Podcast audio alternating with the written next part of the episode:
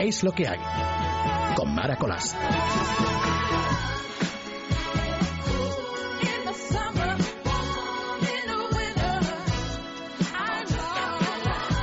Buenas noches y bienvenidos a este tiempo de radio que comienza en este momento. Estamos Carlos Millán en el control técnico y en directo en la sintonía de Es Radio. Hoy sábado, bueno, sábado, a partir de las 12 ya es domingo, pero nosotros seguimos en la noche del sábado 26 de mayo. Bienvenidos y gracias por estar aquí.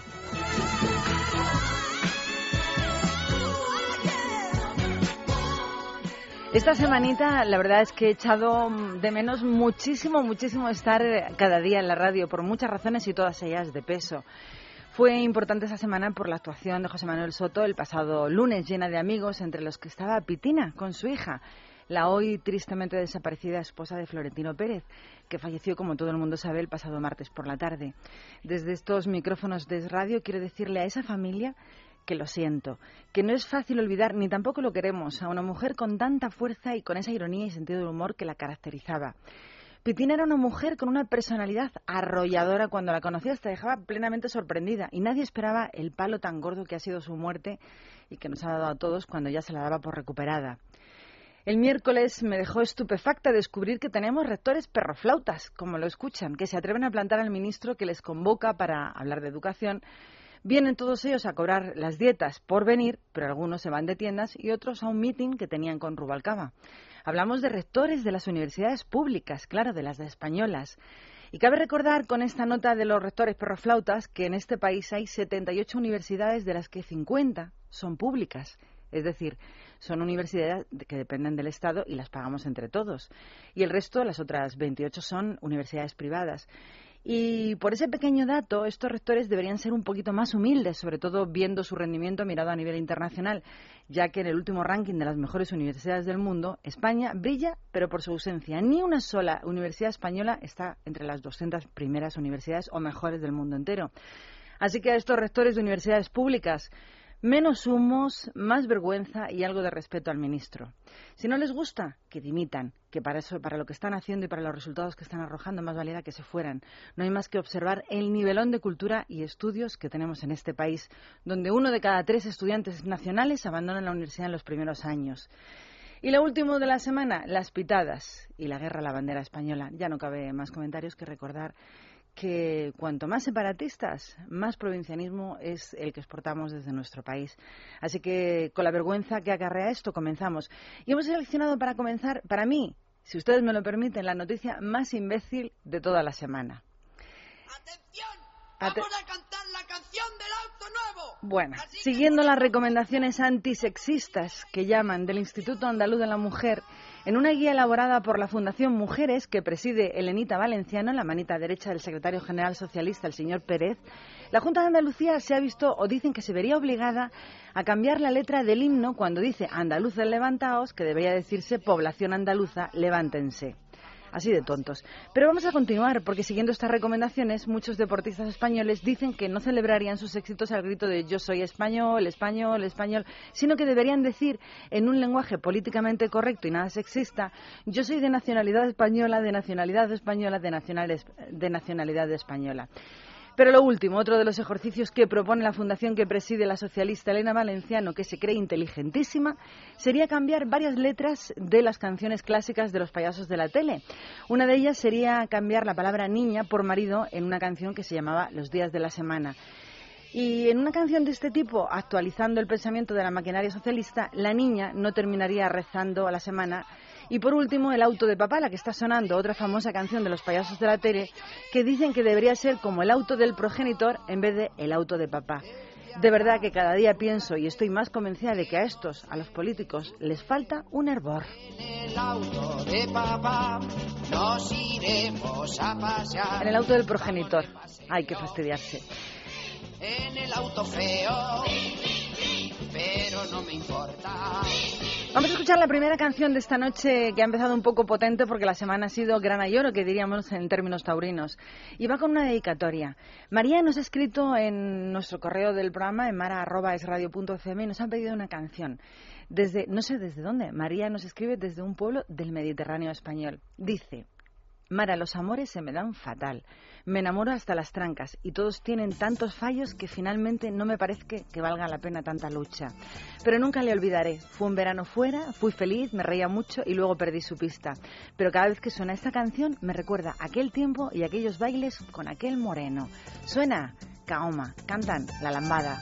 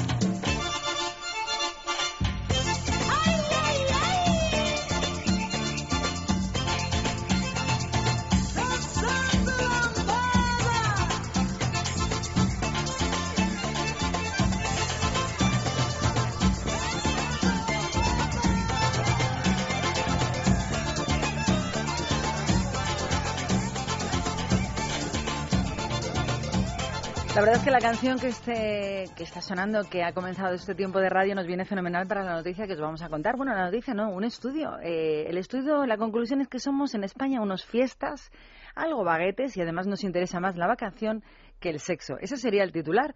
Lo dice una encuesta que ha realizado la agencia de viajes lastminute.com entre más de 7.000 personas en todos los mercados que tienen en esta página en Reino Unido, Italia, Francia, Irlanda, Alemania y, por supuesto, nuestro país, España. Los datos de esta encuesta muestran que nuestro país es el país europeo donde las mujeres piensan siempre mucho más en las vacaciones, casi 1,80 veces cada día, frente a unas 63 veces que lo hacen las italianas, 1,51 veces las irlandesas, 1,29 las alemanas, 1,12 las francesas y una vez al día las mujeres del Reino Unido son las que piensan cada día en vacaciones. Eh, las mujeres españolas pensamos una media de 1,23 veces al día en el sexo, las que menos frente a 1,36 el resto de las mujeres europeas. Un tiempo inferior al que dedicamos en pensar eh, a temas lúdicos, al que dedicamos una media de casi 1,80 veces cada día frente a 1,38 que lo hace la media de las europeas. Hay una estadística que lo que tiene que hacer es dividir y lo que da como resultado es que las mujeres españolas también pensamos muchísimo en las vacaciones y casi nada en el sexo con respecto a las mujeres de Europa. Pero la situación varía en el caso de los hombres, así que la media europea de pensamiento sobre el sexo es de 4,30 frente a 1,36 en las mujeres, mucho más, pero tampoco da buenos resultados para los hombres españoles, que los que lideran este ranking de libido diaria son los británicos, quienes se sitúan a la cabeza con casi seis pensamientos diarios solamente en el sexo y no en las vacaciones, seguido de los irlandeses, los alemanes, los españoles, los franceses y los italianos. Lo que hace este estudio es derrumbar mitos de siempre y además nos muestra que en el norte importa el sexo más, mucho más que en el sur, en contra de lo que cantaba Rafael Acarrá. Sin embargo, los hombres españoles sí que lideramos o sí que lideran el ranking de los países que más sueñan con vacaciones. Ahí somos los líderes de la vacación en mente. 1,69 veces cada día, casi dos veces al día pensamos en cuándo nos vamos de vacaciones, superando la media europea que está en 1,46. Vamos, que como ya sospechábamos, a todos los españoles nos gusta una fiesta más que a un tonto un saco de bolas. Y que contrariamente al mito del latino apasionado, lo que de verdad nos pierde no es el sexo, sino salir con los amiguetes, coger el petate para escaparnos como sea de los horarios laborales. Y con este tema clásico de Chuck Berry comenzamos con nuestra sesión dedicada por nuestro productor Carlos Finali a canciones con nombres de hombres. Johnny B. Good canta Chuck Berry.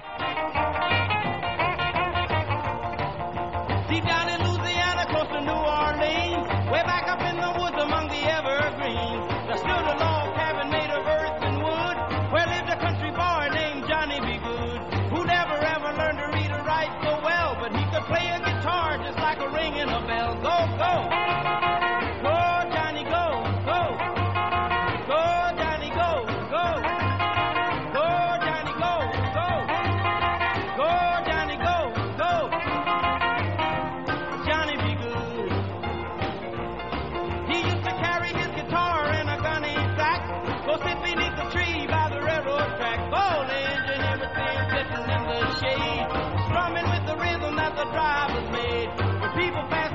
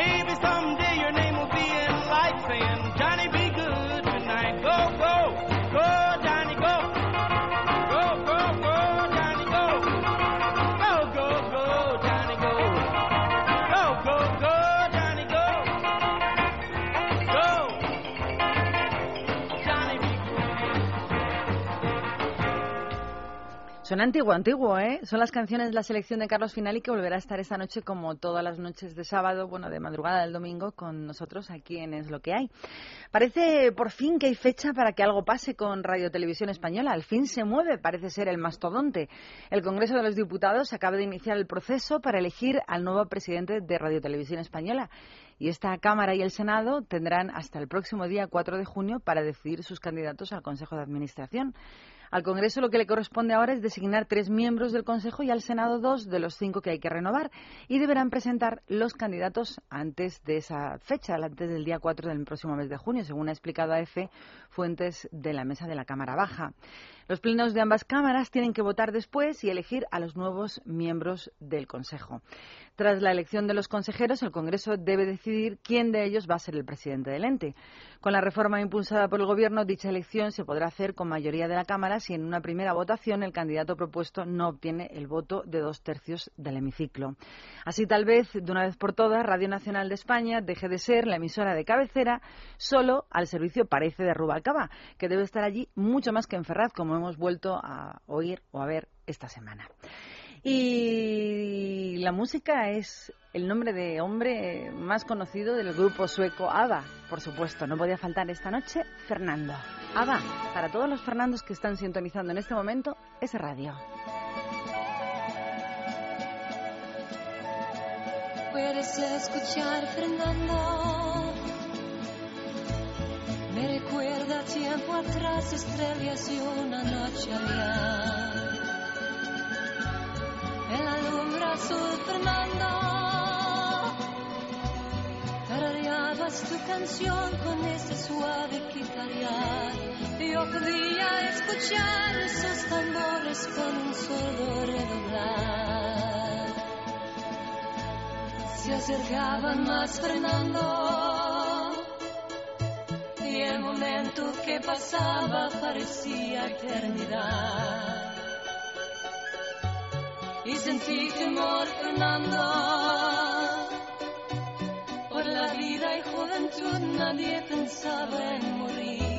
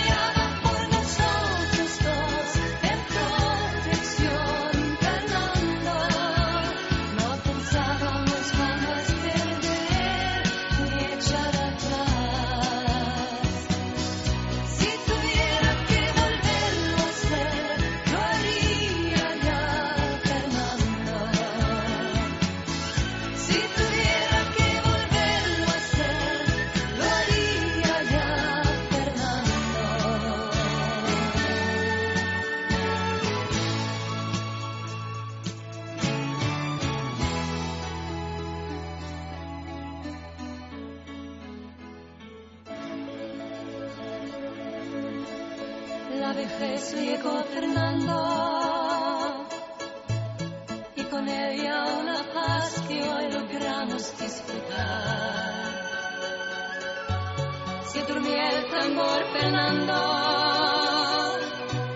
pareciera que fue ayer que lo vivimos tú y yo. Y en tus ojos veo aquel orgullo que refleja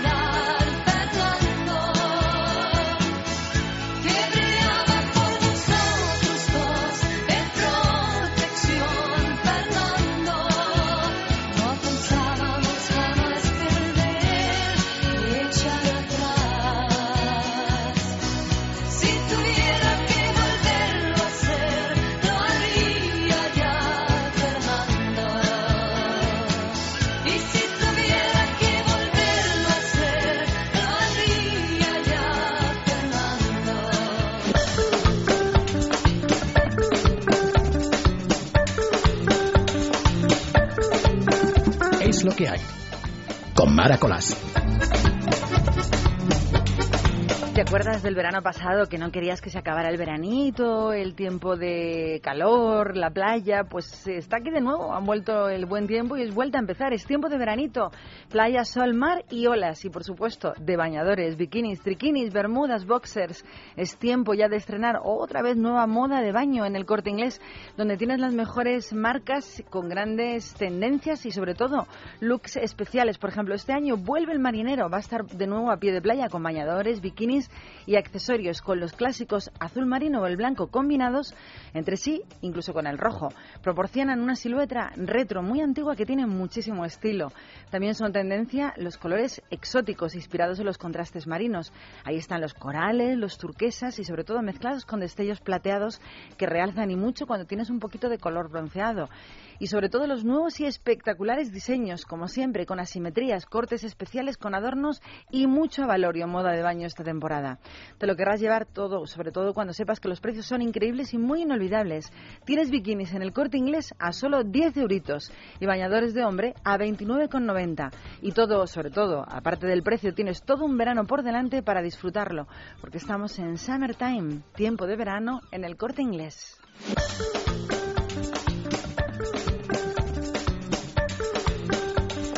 Con la cabeza ya en la Eurocopa, seguro que lo tienes todo organizadísimo. Tienes reuniones con amigos, partidos que no te puedes perder, sobre todo dónde verlos. Recuerda que el 10 de junio empieza contra Italia. ¿Y la tele? Sí, en estos momentos te acuerdas de ese televisor que llevas tiempo queriendo estrenar, ¿verdad? Pero tal vez no estés pensando en comprarte ahora uno. Y si te digo que en el corte inglés tienes hasta el día 31 de mayo un 15% de regalo en televisores, a que te lo piensas y te lo llevas. Como lo oyes, consigue el televisor que siempre has querido para ver los goles de tu equipo con la última tecnología y sin perder un detalle. Y además de eso, llévate un 15% de regalo hasta el día 31 de mayo. Yo me lo llevo, 15 de regalo de televisores, solo hasta el 31 de mayo en el corte inglés.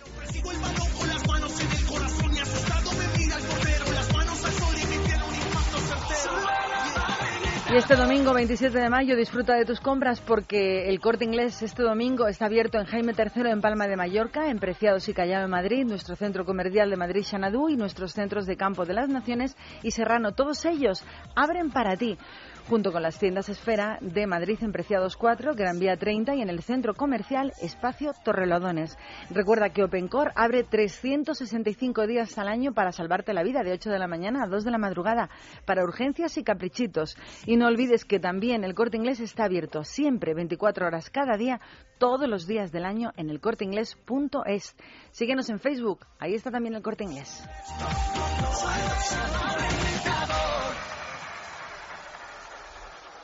Uy, lo de China es un no parar y lo peor es que no tiene visos de cambio. El grupo chino Wanda se ha convertido este lunes pasado en el mayor propietario mundial de cines al adquirir al especialista de multiplex, la AMC, el American Multicinema en Estados Unidos.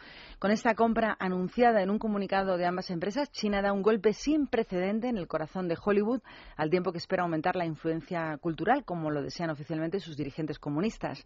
Wanda aseguró que será a partir de ahora realmente mundial gracias a esta transacción que les ha costado a los chinos 2.600 millones de dólares. Se trata aquí de financiación china susceptible de abrir eh, acceso, dijo, a un mercado, el del séptimo arte norteamericano, según explicaron a los medios un experto de cine en la Universidad de Estudios Extranjeros de Pekín. El conglomerado privado Wanda chino fue fundado por un magnate que hoy es la sexta mayor fortuna del gigante asiático y que hoy tiene un volumen de negocios anual de 17.000 millones de dólares. No es nuevo en ese mercado ya que posee allí en China 86 múltiples y ya tiene allí 730 pantallas. AMC, la empresa comprada por los chinos, por Wanda, administra un imperio de 346 múltiplex, los multicines en América del Norte, Estados Unidos y Canadá, con 5.000 pantallas y de estas 5.000 pantallas, 2.336 son de 3D y 128 pantallas gigantes. Para que ustedes se hagan una idea del volumen de la empresita que ha comprado esta empresa china, unos 200 millones de espectadores han visto una película en una de las salas de AMC en el pasado año 2011. China a día de hoy parece que protege mucho su industria al limitar a solo 20 películas por año las películas extranjeras que se exhiben allí. Pero tras la compra de la mundial AMC por Wanda podría hacer cambiar las cosas y mucho, ya que los eh, representantes de esta empresa han dicho que podría utilizar para penetrar en el inmenso mercado chino a través de esta AMC con películas estadounidenses, cosa que hasta ahora el gobierno popular no lo permite. Estos chinos lo legislan y los controlan todo. Y si no, el ejemplo asombroso de esta semana procedente de China es la noticia que les vamos a contar. Los retretes públicos pueden, por orden gubernamental, tener un máximo de dos moscas, según una nueva normativa que han difundido por el Comité Municipal que tiene a su cargo la imagen de la capital china. Tampoco podrá, por orden legislativa, acumularse orina o agua en todos los retretes públicos. Estas normas oficiales regirán por ley para las instalaciones sanitarias que hay en jardines públicos, estaciones de tren, aeropuertos, hospitales, centros comerciales y supermercados. Y ahí todos a cumplir, incluso las moscas, que cuando entren a un baño público y vean que hay dos compañeras, se tienen que ir por orden del comunismo chino a otro sitio a acampar. Dejamos China y nos vamos con la música. Hombre, Rubén Blades, la historia de alguien que cantaba, bueno, cantaba Rubén Blades, la historia de Pedro Navaja, muy versionada, por cierto. Vamos a escucharla para mí en una de las mejores versiones, la de Rubén Blades.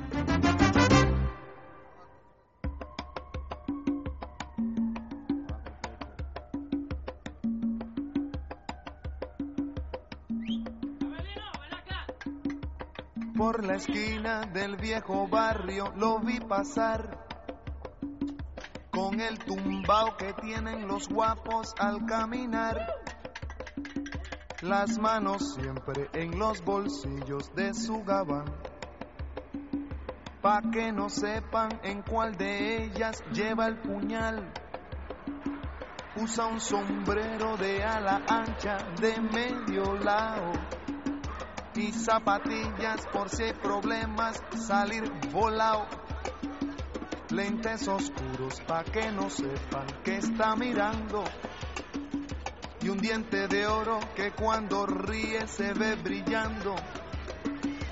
Como a tres cuadras de aquella esquina, una mujer va recorriendo la acera entera por quinta vez y en un zaguán entra y se da un trago para olvidar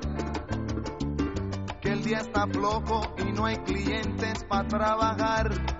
Un carro pasa muy despacito por la avenida.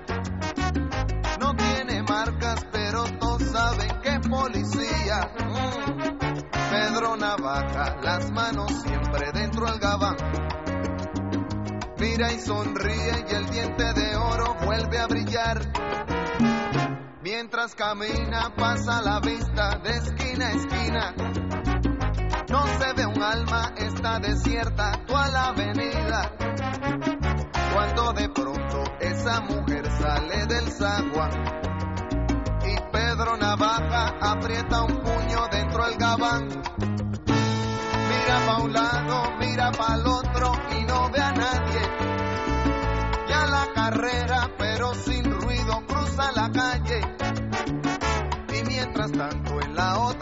Va esa mujer. Refunfuñando, pues no hizo pesos con qué comer. Mientras camina del viejo abrigo, saca un revólver. Esa mujer iba a guardarlo en su cartera pa' que no estorbe. Un 38 Smith Wesson del especial que carga encima pa' que la libre de todo mal. Pedro Navaja, puñal en mano, le fue pa' encima. El diente de oro iba alumbrando toda la avenida. Quiso fácil mientras reía, el puñal le hundía sin compasión. Cuando de pronto sonó un disparo como un cañón. Y Pedro Navaja cayó en la acera mientras veía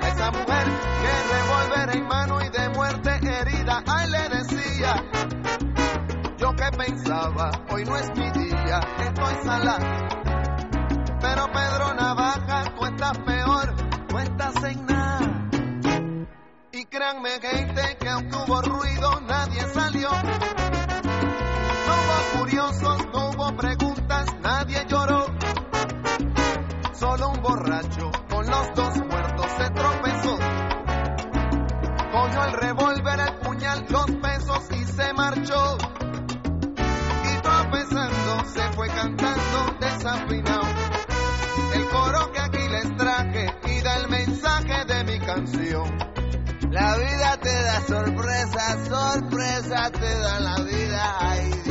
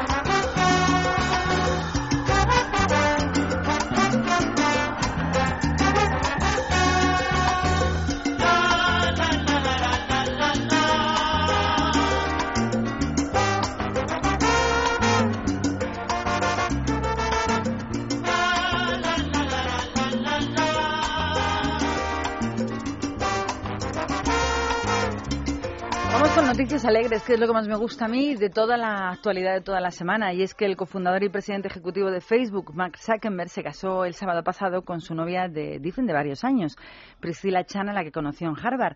Y anunciaron su matrimonio, pues como lógicamente es lo normal, a través de una actualización de estado de su popular red social, que en este caso sí que es su red social.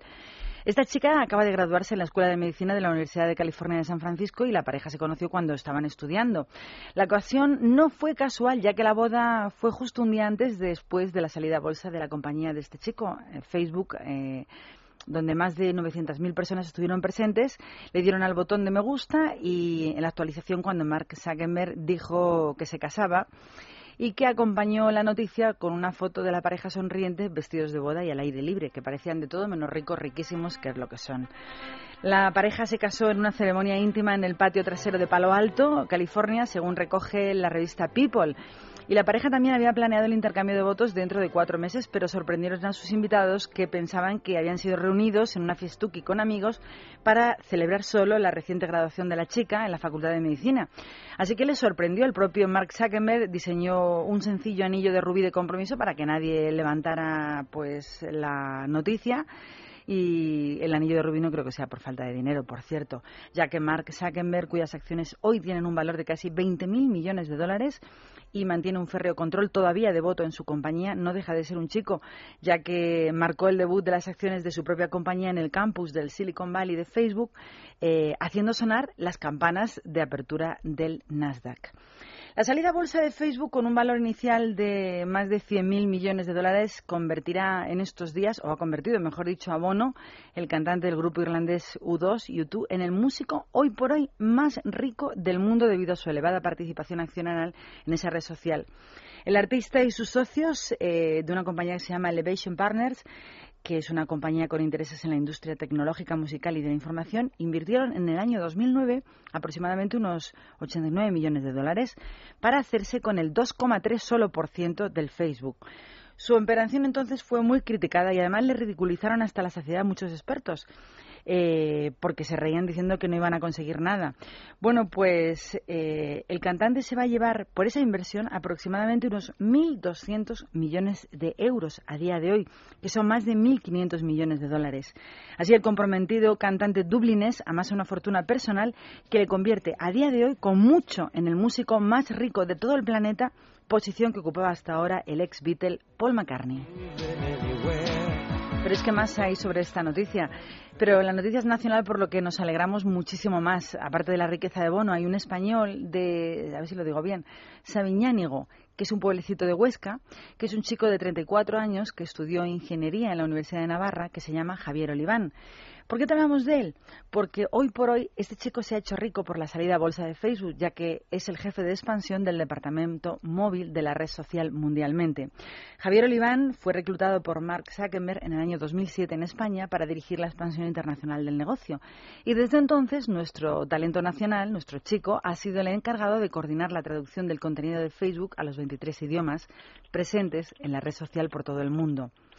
Hoy no saben, no lo han dicho, no ha trascendido cuánto dinero tiene, pero se sabe que con la costumbre de que tiene la compañía de pagar parte de tu sueldo con acciones, este chico ostense estará feliz y sobre todo con el riñón bien, bien cubierto a sus 34 años de edad.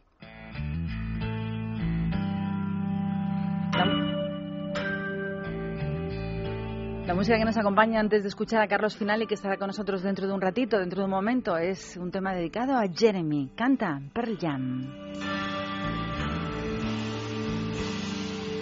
Es lo que hay. Con Mara.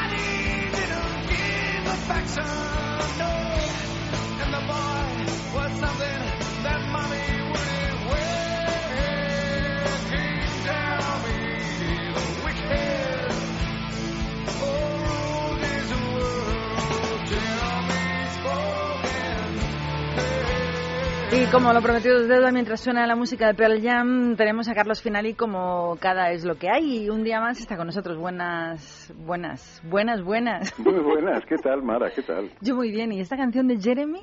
Jeremy es de las... A mí me parece muy buena en la discografía de Pearl Jam y desde luego nombre masculino es...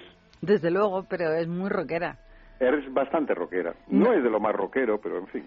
Bueno, ¿cómo tenemos la semana? Hay un montón de noticias que vamos a contar. Hay un montón de cosas, sí, sí, sí.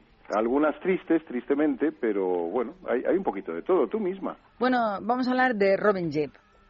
Sí. Y llevamos dos semanas que ya es tristeza, eh, hablando de grandes, de grandes figuras de la música que nos dejan. Y además Gibb- a muy temprana edad, que se dice en estos casos. La verdad es que sí, Robin Gibb, que junto a sus hermanos Barry y Maurice formó la grandísima banda de música disco Los Bee Gees, ha muerto el pasado domingo en Reino Unido a los 62 añitos de edad tras una larguísima batalla contra el cáncer. Le dábamos por desaparecido cuando entró en coma, pero milagrosamente se recuperó del coma. Y la familia Robin Gibb anuncia con un gran pesar que ha fallecido el pasado domingo después de una larga batalla, como decíamos, contra el cáncer y de una cirugía intestinal, según el comunicado publicado en la página web del cantante que lo ha hecho su familia. Además, eh, la familia del cantante de los Gees ha pedido que por favor se respete su privacidad en estos difíciles momentos. Ujú. ¿Cómo fueron de grandes, eh? Fueron los más grandes. Fíjate, en el Reino Unido, después de Lennon y McCartney, eh, fue el segundo tándem de compositores, el, el liderado por su hermano Barry, los Bee Gees, los más vendedores de la historia. Y a nivel mundial, solo les han superado en ventas Elvis Presley y los Beatles. Que no es poco, ¿eh? Que no es bueno, y Michael Jackson, perdón, y Michael Jackson. Vamos a hablar de otra de las reinas que hace muy poquito tiempo superó el número de ventas siendo número uno en Inglaterra y hablamos de Adele, que nos acabamos de enterar que posó en octubre del año 2011 para la revista Vogue. Fue como una gran puesta en escena con la edición inglesa que pensaba vender con esta Adele en portada, que por cierto estaba muy guapa, millones de ejemplares. Pero los deseos de Vogue acabaron en fracaso total y completo. La portada de la cantante de Adele ha sido una de las menos vendidas en toda la historia de esta revista, del magazine británico. Adele es una de las mujeres más famosas del mundo, sin embargo, ha dicho la editora, ha sido uno de los peores números que hemos tenido nunca, según ha dicho Alexander Schulman al Huffington Post. Esto les lleva a pensar que por mucha estrella que seas, si no das buena imagen, pues no vendes revistas. Es un poco triste, la verdad. Su look es totalmente 60s. Yo no sé si hubiera sacado una foto de Dusty Springfield hoy en día, porque realmente hasta el pelo casi cardado lo, lo tiene como si fuera una de las tres o cuatro mosqueteras que había junto a Lulu y tal en el año 68. Eso tiene sus pros y sus contras. Cuando eres graciosa como Amy Winehouse y te pones un moño de medio metro, igual igual vendes más, pero tristemente lo comprendo. Sin embargo, O sea, la portada era guapísima, o sea, tenía los, los ojos preciosos, No, claro, y los labios marcaditos, muy mona. Y aparte, hoy por hoy es una diosa de la música. Es curioso, además, en la revista Vogue, que es una revista femenina, Sí. es un poco curioso. Es Dice, curioso porque además, ¿qué, qué, qué- quién compra Vogue? ¿Los hombres? Porque No, bueno, la mujer no, no entiendo por qué. Quiero decir, si a mí me sacan una portada de una revista que me gusta mucho y siempre la compro, y el tío es feo o poco atractivo o no está muy a la moda, yo no lo dejaría de comprar. Pero además que es está guapa. O sea, Por la eso, portada por es la cara de Adele y está guapa. Y si la y Vogue la compran las mujeres, las mujeres son sexistas con las otras mujeres. Es un poco sé. Pero claro, eso, eso habría que empezar a pensar, claro. Bueno, ha dicho la, la editora de esta revista británica que debería haber una relación con la persona que está en la portada que fuera más allá de su aspecto. Y puso nuestra portada más exitosa fue la que trataba el tema del milenio, que no tenía nadie en portada, sino que actuaba como un espejo donde se podía ver el propio reflejo de la persona que compraba la revista. O sea que también el público es muy curioso. Lo curioso de la noticia es que a pesar de no vender portadas de revistas de mujeres, para Adele no es ningún problema, ya que lo que el artista quiere es ganar dinero, ganar millones con la música, que es su verdadera profesión. ¿Te gusta Adele, Carlos? A mí me encanta, a mí me encanta. Yo estoy esperando ya que saque el 24, porque si 19 cuando tenía 19, 21 con 21 han pasado 3, o sea que yo creo que tendremos un 24 un 25 en muy poquito tiempo de título de A mí me dan un poco de miedo estos eh, discos que aparecen después de dos grandes, brutales éxitos, ¿eh? Yo ya cuando ya consigue superar el primer brutal éxito ya me da mucho menos me da mucho menos miedo. Yo creo que lo de verdad difícil, si miras en la historia de la música hay muchísimos casos es lo difícil es superar el primer gran éxito. Ya si haces el segundo, muchos van fallando en el tercero, pero pero eh, ya, ya has dado el principal el principal salto. O sea, esta ya no será un bluff. yo tengo una teoría, Carlos, y es que cuando sacas tu primer disco, tu primer libro, tienes que tener preparado el segundo y el tercero, por si Sí, acaso. Porque sí. vaya responsabilidad, ¿eh? Sí, yo me acuerdo de esto hace muchos años, de eso de las entrevistas, claro, como ya soy un poco como, como el abuelo cebolleta que va contando muchas cosas. Yo me acuerdo con Katrina, la de Katrina and the Waves, pues eso, con el Walking on Sunshine, la famosa entrevista en radio, ah, pues en ese momento y tal. Bueno, ya tienes nuevo material. Dice, ¿pero voy a tener nuevo material? Si me he pasado toda la vida para hacer el primer disco, tengo 23 años, toda la vida haciendo, tú no sabes el Walking on Sunshine hasta que me quedó así, empecé a cantarla a los 15 años. ¿Cómo pretenden que en un año haga un nuevo disco? Y tenía toda la razón. Bueno, no tenía toda la razón, era muy vaga. Bueno, era vaga y desde luego no volvió a tener otro éxito, pero eso, eso suele ocurrir, ¿no? Pero yo creo que cuando sacas el primero tienes que tener material, mucho material, para sacar el segundo y el tercero. Exacto, exacto. Y normalmente no, no lo tienes. O, o ni siquiera pensabas que ibas a vender lo que ibas a vender. Bueno, pues vamos a hablar de Whitney Houston.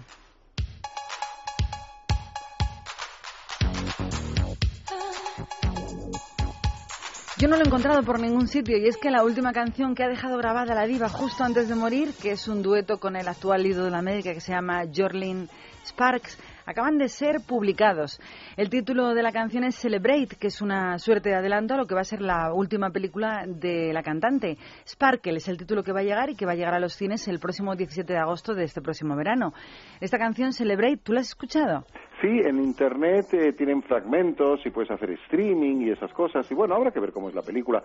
Supongo que no pasaría nada especial, son los famosos cameos, porque creo que ella hace ahí de madre o de abuela de la protagonista. Y bueno, lo que pasa es que, claro, la, la desgracia cuando alguien se va es que entonces ya siempre sus últimas cosas son importantísimas. Es importantísimo. eso- No, no estaba nada mal Whitney Houston, estaba hecha una señora muy guapa. Sí, sí, sí. Bueno, hombre, en su época, fíjate. Y Pero ahora en su época, en su época era, era, era modelo, además, era Algo, impresionante. algo he leído que ahora su hija es la que tenía algún tipo de, de problema con algo de la ley, ¿no? O, o lo he leído mal. Su hija estaba relacionándose con feas amistades. Eso es, eso Que esa es la tristeza. Y también está ocurriendo con la hija de Demi Moore, que luego tenemos una noticia prevista sobre la poca vergüenza que tienen algunos hijos, que es que cría cuervos, ¿eh? Vamos a hablar del mundo del, del flamenco, y decir del flamenco. Yo no soy muy flamenquita, no me gusta mucho el flamenco, no lo entiendo. Pero esta noticia sí que me gusta, porque el mundo del flamenco va a rendir tributo a Joaquín Sabina con un disco que van a titular De Purísima y Oro, que es una canción que va a sonar ahora mismo, que es una, dicen, de las canciones emblemáticas del repertorio que tiene de esta larguísima historia musical en España de Joaquín Sabina.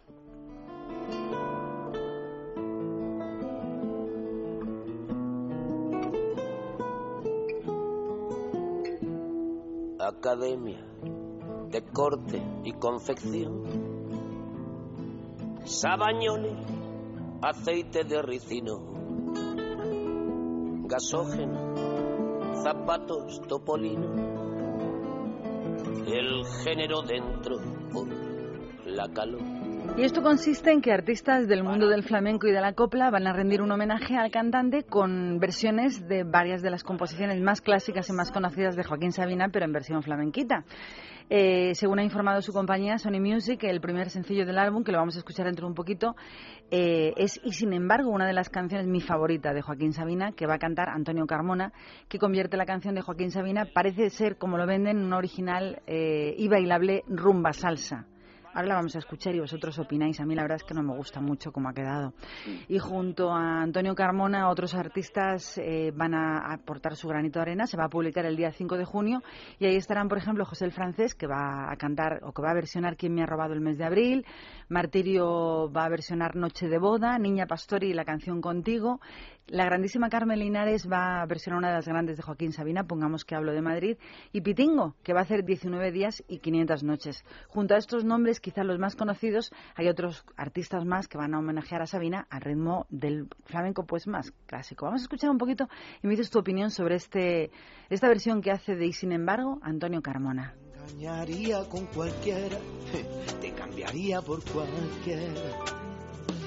Ni tan arrepentido ni encantado de haberme conocido, lo confieso. Tú que tanto has besado, tú, tú que me has enseñado. Sabes mejor que yo que hasta los huesos solo calan los besos que no has dado y los labios del pecado. Porque una casa sin ti es una emboscada. El pasillo de un tren de madrugada. Un laberinto sin luz ni vino tinto. Un velo de alquitrán en la mirada. Y me envenenan los besos que voy dando. ¿Te gusta, Carlos? Yo en estos casos siempre prefiero la versión original, creo que el procedimiento no es nada original, pero los veo muy prácticas. Todas estas ideas de cambiar de ritmos o de cambiar el campo de la música sirve cuando a lo mejor pues temas de los Rolling Stones los pasas a la bossa nova o al bossa nova, que es masculino, y yo creo que los amantes del bossa nova muchas veces descubren temas de los Rolling Stones, así que yo creo que los amantes del flamenco pueden descubrir o redescubrir canciones de Sabina. Creo que al final resulta una buena idea hacer estas cosas, aunque yo normalmente siempre me quedo con las versiones originales y es como, uy, mira qué, qué curiosidad, ¿no? Es que Pero que los que, a- que artistas- ahora ya no es tan curiosidad, realmente Claro, cuando tienes algo bueno. Los artistas que tienen tantísima personalidad es que cuando escuchas la canción mm, te gusta más la original. Por eso, porque Sabina es tan Sabina que es casi imposible igualarle. Esa es una visión optimista. La, la pesimista sería la de, hay, como hay tan pocas cosas buenas, y una de esas cosas buenas son las canciones de Sabina, pues tienes que darle 20.000 vueltas a lo poco bueno que hay para ver si así, en esa misma línea, consigues seguir vendiendo o seguir dando. Es decir, lo poco, lo- hay pocas cosas nuevas buenas ahora mismo, por decirlo de otra forma. Qué especial es este hombre, ¿eh? Sabina. Sabina. Sabina es absolutamente especial, sí, sí.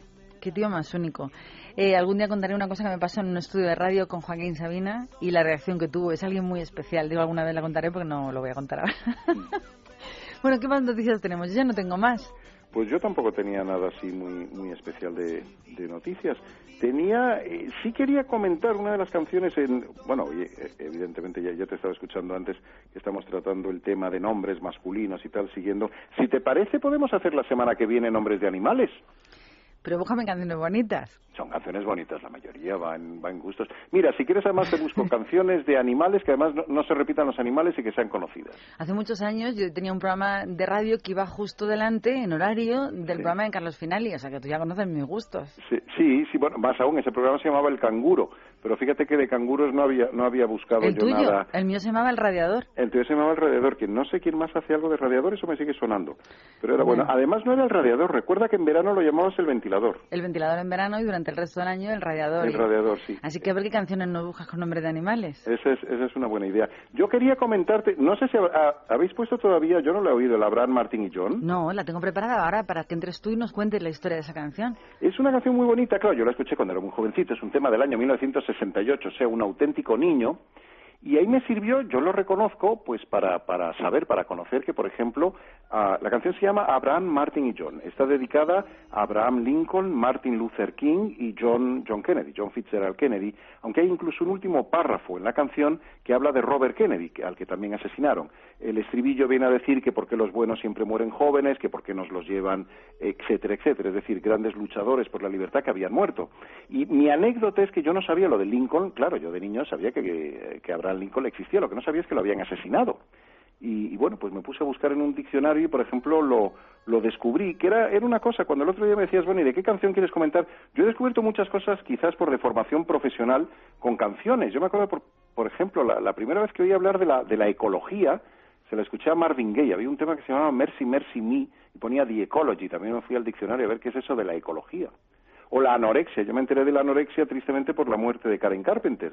Pues en este caso yo me enteré de la muerte de Abraham Lincoln y de lo que había, cómo había acabado su vida por esta canción, que por lo demás me parece preciosa. Es un tema de Dick Holler, que es esos típicos artistas que hacen una canción en toda su vida y con eso viven ya para siempre, porque esta canción la ha hecho Ray Charles, Marvin Gaye, Smokey Robinson, Andy Williams, Dion, cualquiera de las versiones es buena. Te he escogido la de Smokey Robinson. La de Smokey Robinson es fantástica, hay muchísimas buenas versiones y hablan, pues eso, de Abraham, de Martin y de John y de Robert, o sea, Bobby Kennedy, que justo cuando salió el tema, pocos meses antes lo habían matado en el Hotel Ambassador en Los Ángeles, el famoso episodio del Sirham Sirham que todos recordamos, los que tenemos añitos, las escenas de, de cómo le disparan cuando va paseando y todo eso. O sea que es una canción homenaje a todos los grandes hombres caídos por asesinato.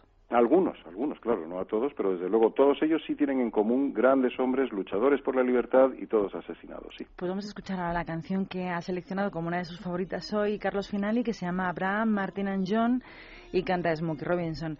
Y a ti la semana que viene te emplazo a la misma hora, al mismo lugar, al mismo tiempo a que nos cuentes cosas musicales o lo que tú quieras. Por supuesto que sí, Mara, Y- yo encantado. ¿Y por qué has seleccionado esas canciones? Nuestro productor musical de lujo, Carlos Finali. Gracias por estar con nosotros, Carlos. Gracias a ti, Mara. Hasta la semana que viene. Hasta luego.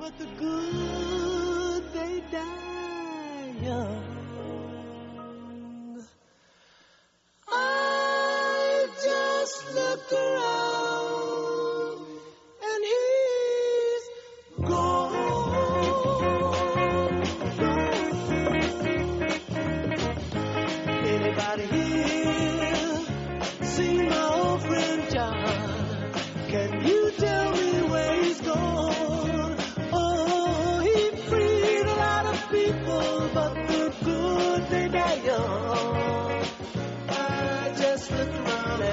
soul.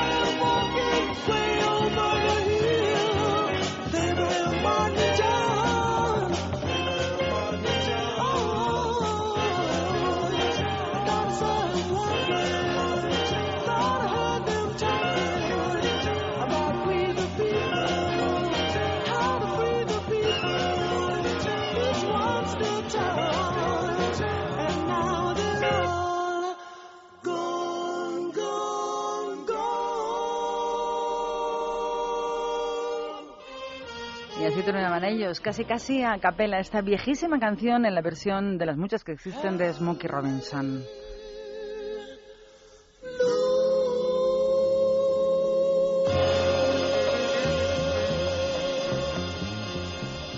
Oigan ustedes, les he dado las gracias por estar con nosotros. Pues gracias por estar en la sintonía de Es Radio. ¿Quieren ustedes una canción porque significa algo para ustedes dedicada? Pues hay una dirección a la que escribir y contarnos cuál es la historia de esa canción. La dirección es mara.esradio.fm. Y nos saltamos la programación de Carlos Finali, hoy dedicada a canciones con nombre de hombres, para dedicar una canción a nuestra amiga y oyente Estrella Pérez que dice así, me alegro mucho de escucharte también por la noche, qué sorpresa. Te puedo pedir una canción, pero no es de nombres de mujer ni de hombre, no sé si me he enterado bien. ¿Podrías poner una canción que nos gusta mucho a mi madre y a mí? Es More Than a Feeling de Boston. Ella, mi madre, la descubrió con mi edad y le encanta y a mí me ha debido de pasarme el gusto por herencia genética. Cuando escucho este tema me llena de energía y la siento cerca, ahora sobre todo que estoy estudiando fuera de casa. Gracias y buenas noches. Pues para ti, Estrella Pérez, y sobre todo para tu madre por influirte musicalmente, la canción de Boston, Más que un sentimiento.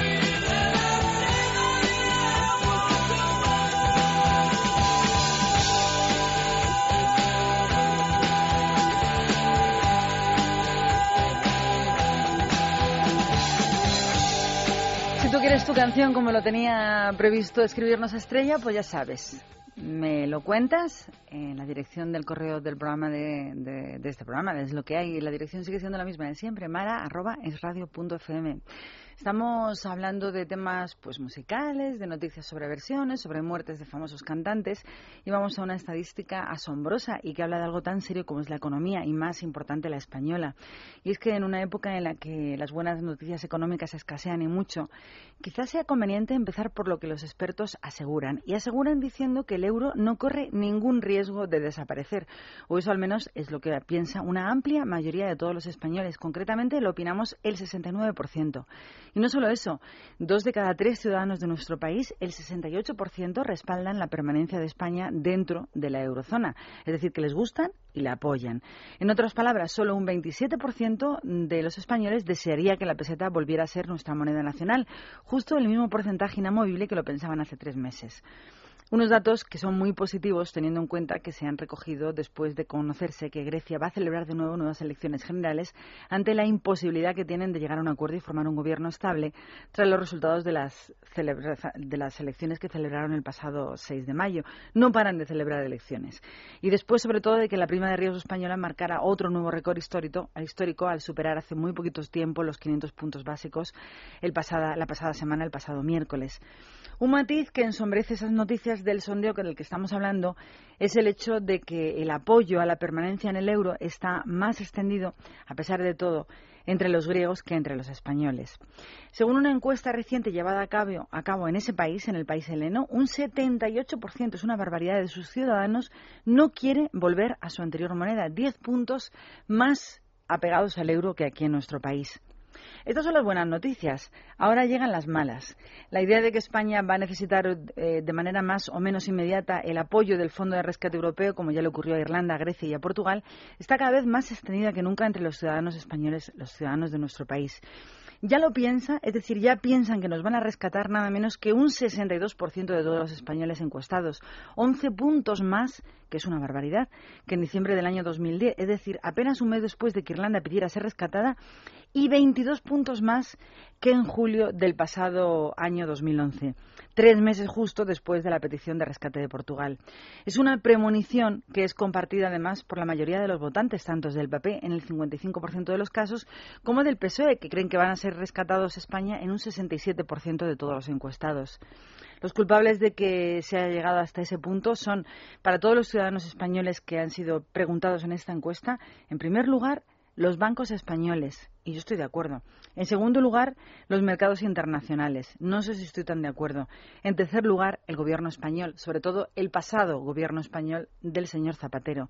Y en cuarto lugar, los españoles culpan a la Unión Europea.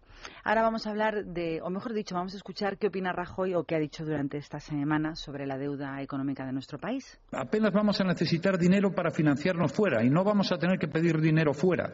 Lo que pasa es que tenemos que pagar la monumental deuda anterior. Una de las conclusiones que hay que sacar de esta crisis es que endeudarse al final acaba siendo malo. Y nos hemos endeudado muchísimo a lo largo de estos años. Y este es el problema que hay. Y por eso es capital para crecer, reducir el déficit. Es que es capital. Y además, lo demás es perder el tiempo. Esto es como la cuenta de la abuela. En todas las casas que se precien normales y corrientes, todo el mundo sabe que si te gastas más de lo que ganas, llega un momento que haces crack. Con lo cual lo que hay que hacer es gastarte lo que ganas o un poquito menos. El problema es que han ganado aquí como si fuéramos, bueno, iba a decir como si fuéramos suizos, ni de, ni de lejos.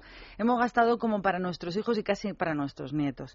Y no hay dinero. Y el problema es que los que han sido culpables precisamente de este endeudamiento es como si no fuera con ellos, como si pasara de lejos.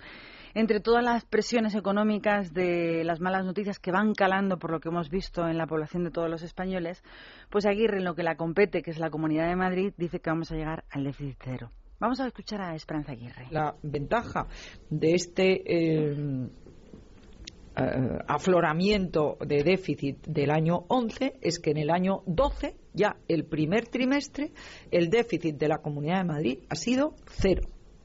Cero cero patatero.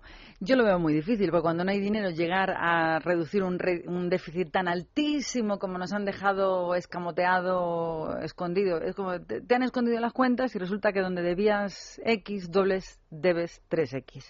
Pues eso es más o menos la actualidad económica en nuestro país. Y yo sé que este programa es nacional, pero ¿qué dice nuestra oposición? En este caso tenemos un corte que tiene que ver con el secretario del Partido Socialista de Madrid, que nos encanta porque cada vez que abre la boca, pues convierte todo lo que dice en noticia, porque es muy gracioso. La irresponsabilidad y las mentiras y los engaños de la señora Aguirre han hecho que se tambalee la credibilidad del Estado español fuera de nuestras fronteras. Pues sí que se ha vuelto importante Esperanza Aguirre. La credibilidad del Estado español, según Tomás Gómez, ha caído fuera de nuestras fronteras. Es decir, que todo el mundo mundial e internacional está pendiente de ver lo que dice Esperanza Aguirre para ver si miente o no miente. Bueno, esto es lo que tiene que ver con la actualidad económica. Yo no voy a hablar más, yo no soy ninguna experta. Lo que está clarísimo es que por mucho que hablemos, por muchas tertulias que hagamos económicas, el dinero no aparece debajo de las piedras. No tenemos dinero en este país y la culpa la tienen pues muchos condicionamientos, pero sobre todo que los del gobierno anterior, que han gobernado durante más de siete años, se han gastado mucho más del dinero que teníamos los españoles. ¿Y ahora quién nos toca? Pues a nosotros.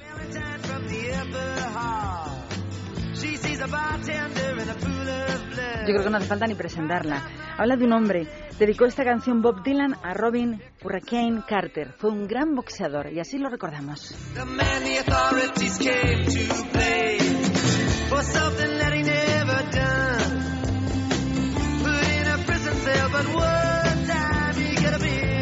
champion of the world.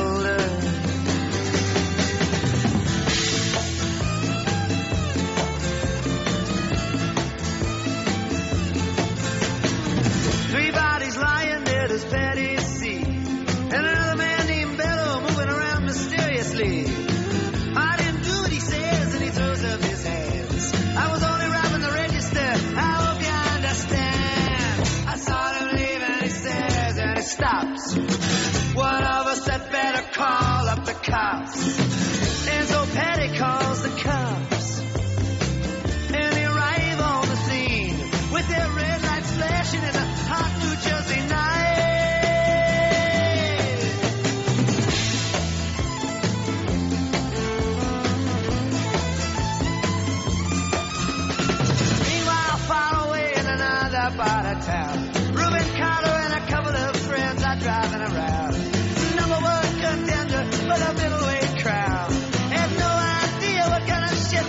To go down. When a cop put him over to the side of the road. Just like the time before and the time before that. In Patterson, that's just the way things go.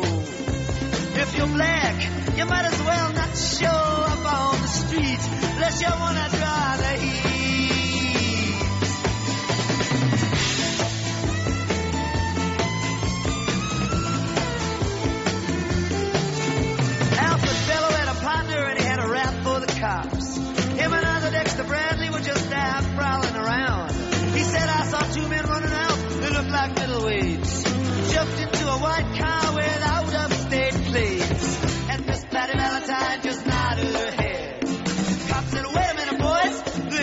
This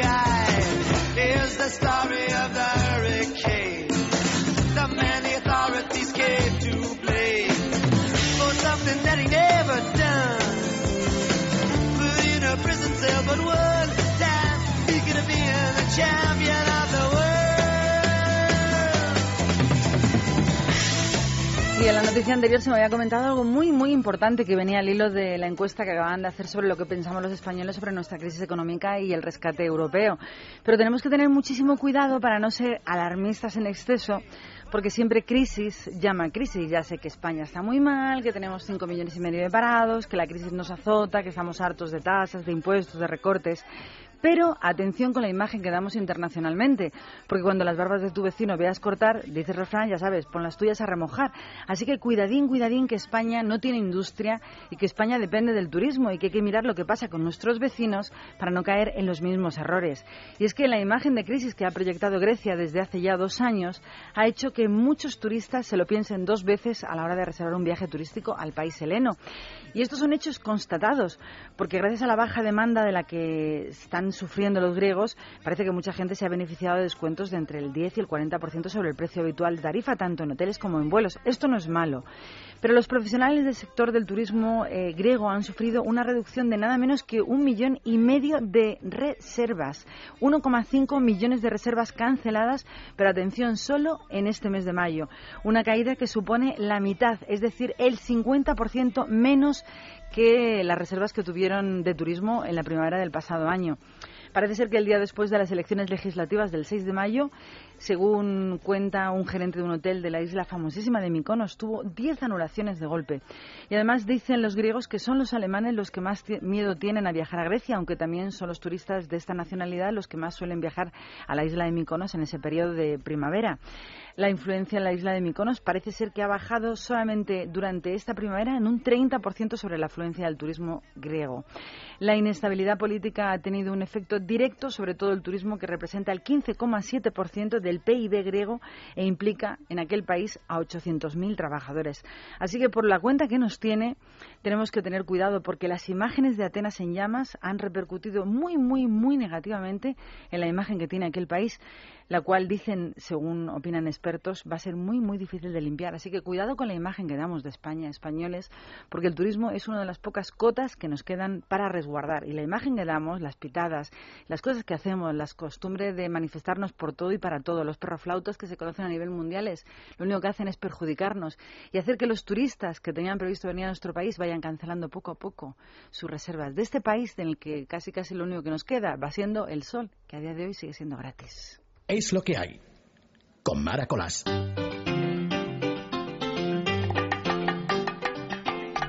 Te proponemos un plan muy saludable para tu bolsillo. Yo estoy en el corte inglés, yo no sé tú. Los precios de salida del corte inglés. Por ejemplo, precio de salida. Tienes una bicicleta Boomerang Spirit por solo 159 euritos. O si lo tuyo es el tenis, te llevas unas zapatillas de la marca Nike para hombre y mujer por solo 49,90.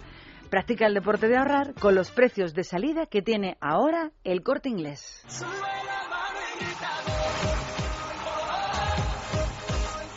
Suena la música, tienes la cabeza ya en la Eurocopa, seguro que lo tienes todo previamente organizado, reuniones con amigos, casas donde quedar y los partidos que te encanta que no te vas a poder perder. ¿Dónde verlos? ¿Y la tele qué? Sí, en estos momentos te acuerdas de ese televisor que llevas pues tiempo queriendo cambiarlo para estrenar uno nuevo que justo coincida con la Eurocopa. Pero tal vez no estés pensando en comprarte ahora uno porque las cosas están achuchadas económicamente. Pero si te digo que en el corte inglés ahora te lo puedes llevar hasta el día 31 de mayo con un 15% de regalo en televisores, ¿a que te lo piensas y te lo llevas? Pues como lo oyes, consíguete tu tele de última generación que siempre has querido para ver los goles de tu equipo favorito con la última tecnología y sin perder un solo detalle. Y llévate además un 15% de regalo hasta el día 31 de mayo en todos los televisores que están sujetos a la promoción en el corte inglés. Así que consulta las condiciones, acércate a la tienda y vete con tu televisor, pues ya sabes dónde, a tu casa. Del 22 al 24 de junio, benefíciate ahora de un 20% de descuento al adquirir tus entradas con la tarjeta del corte del corte del compra del corte inglés. ¿Dónde? Para la Fórmula 1, para el Grand Prix de Europa. Estarán en el circuito valenciano del 22 al 24 de junio. Es una promoción disponible para cualquiera de las categorías de precio desde el 25 de mayo hasta el 10 de junio, improrrogables. Llévate el 20% de descuento al adquirir tus entradas con la tarjeta de compras del corte inglés. Y si hoy o mañana domingo quieres estar de compritas, pues disfruta de tus compras porque el corte inglés abre mañana domingo en Jaime III en Palma de Mallorca, en nuestras tiendas de Madrid de Preciados y Callao, el centro comercial de Madrid Xanadú y los centros de Campo de las Naciones y Serrano. Abren todos para ti. junto con las tiendas Esfera de Preciados 4, Gran Vía 30 y en el centro comercial Espacio Torrelodones. Recuerda que la salvación siempre nos llega de la mano de OpenCore, que abre los 365 días del año desde las 8 de la mañana a las 2 de la madrugada. Y no olvides que también el Corte Inglés está 24 horas al día abierto en su página web www.elcorteingles.es. Y si quieres información, tienen página en Facebook, así que ponte el me gusta y sígueles en Facebook. Es lo que hay. Con Mara Colás. Si tuviera que titular esta noticia de alguna manera, la titularía El copiar se va a acabar, al menos para vender en los Estados Unidos. Las empresas chinas que vendían los bolsos falsos de la marca Burberry que lo hacían a través de varias páginas web, se negaron a declarar o aparecer ante el juez, lo que favoreció a esta firma británica, a Burberry. Total, que después de la deliberación, un juez dictaminó que las empresas chinas eran culpables, así que a pagar. Esta semanita, la Corte Federal de Manhattan le otorgó a la firma inglesa Burberry 100 millones de dólares, después de un juicio contra una red de falsificación china que vendía esas réplicas de sus productos por Internet en Estados Unidos. Este tipo de enfrentamientos judiciales son muy comunes. De hecho, la marca francesa Hermès se vio cara a cara también en los tribunales con otros falsificadores. Fue concretamente con 34 empresas chinas que vendían copias de sus productos sin ningún reparo. Total que Hermès ganaron y recibieron la misma cantidad que ahora va a recibir la firma Burberry. Lo bueno de la justicia americana es que si se crea jurisprudencia, todos le siguen sin necesidad de largos y sobre todo muy costosos juicios. Aparte de que deben pagar indemnización a la firma británica, los dominios de las webs que vendían el material falsificado también han pasado a estar bajo el control de la policía norteamericana.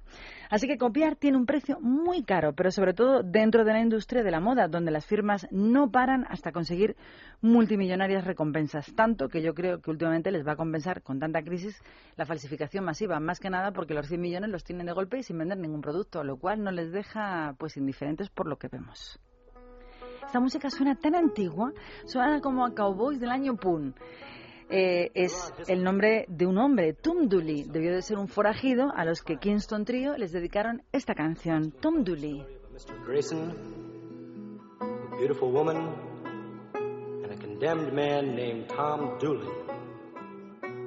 When the sun rises tomorrow, Tom Dooley must hang. Hang down your head, Tom Dooley. Hang down your head and cry. Hang down your head, Tom Dooley. Poor boy, you're bound to die. I met her on the mountain. There I took her life. Met her on the mountain. Stabbed her with my knife. Hang down your head, Tom Dooley. Hang down your head and cry. Hang down your head, Tom Dooley. Poor boy, you're bound to die. This time tomorrow, reckon where I'll be. Hadn't have been for Grayson. I'd have been in Tennessee. Oh, well, now, Lord, hang down your head. Hang down your head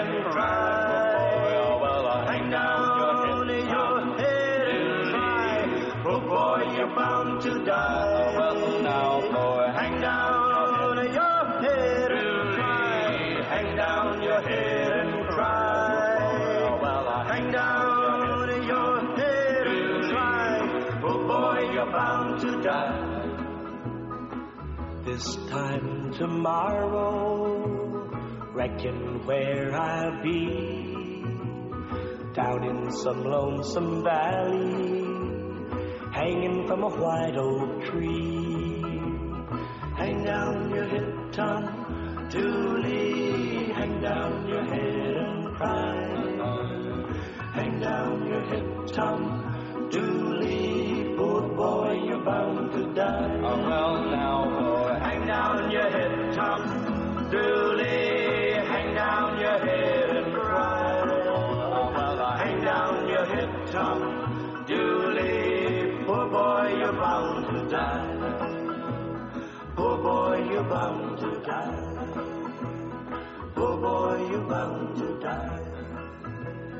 Poor boy, you're bound to die.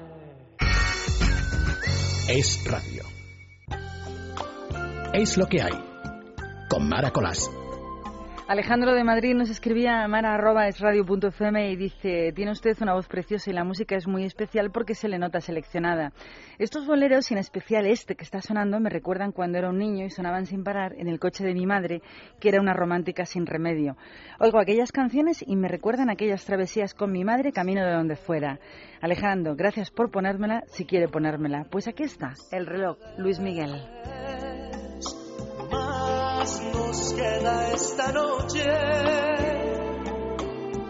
para vivir nuestro amor. Y tu tic-tac me recuerda irremediable dolor.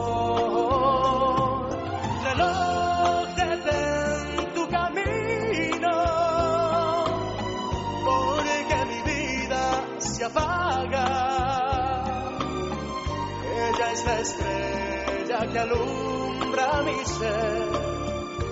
Yo sin su amor no soy nada. Detén el tiempo en tus manos. Haz esta noche perpetua para que nunca se vaya de mí para que nunca come and.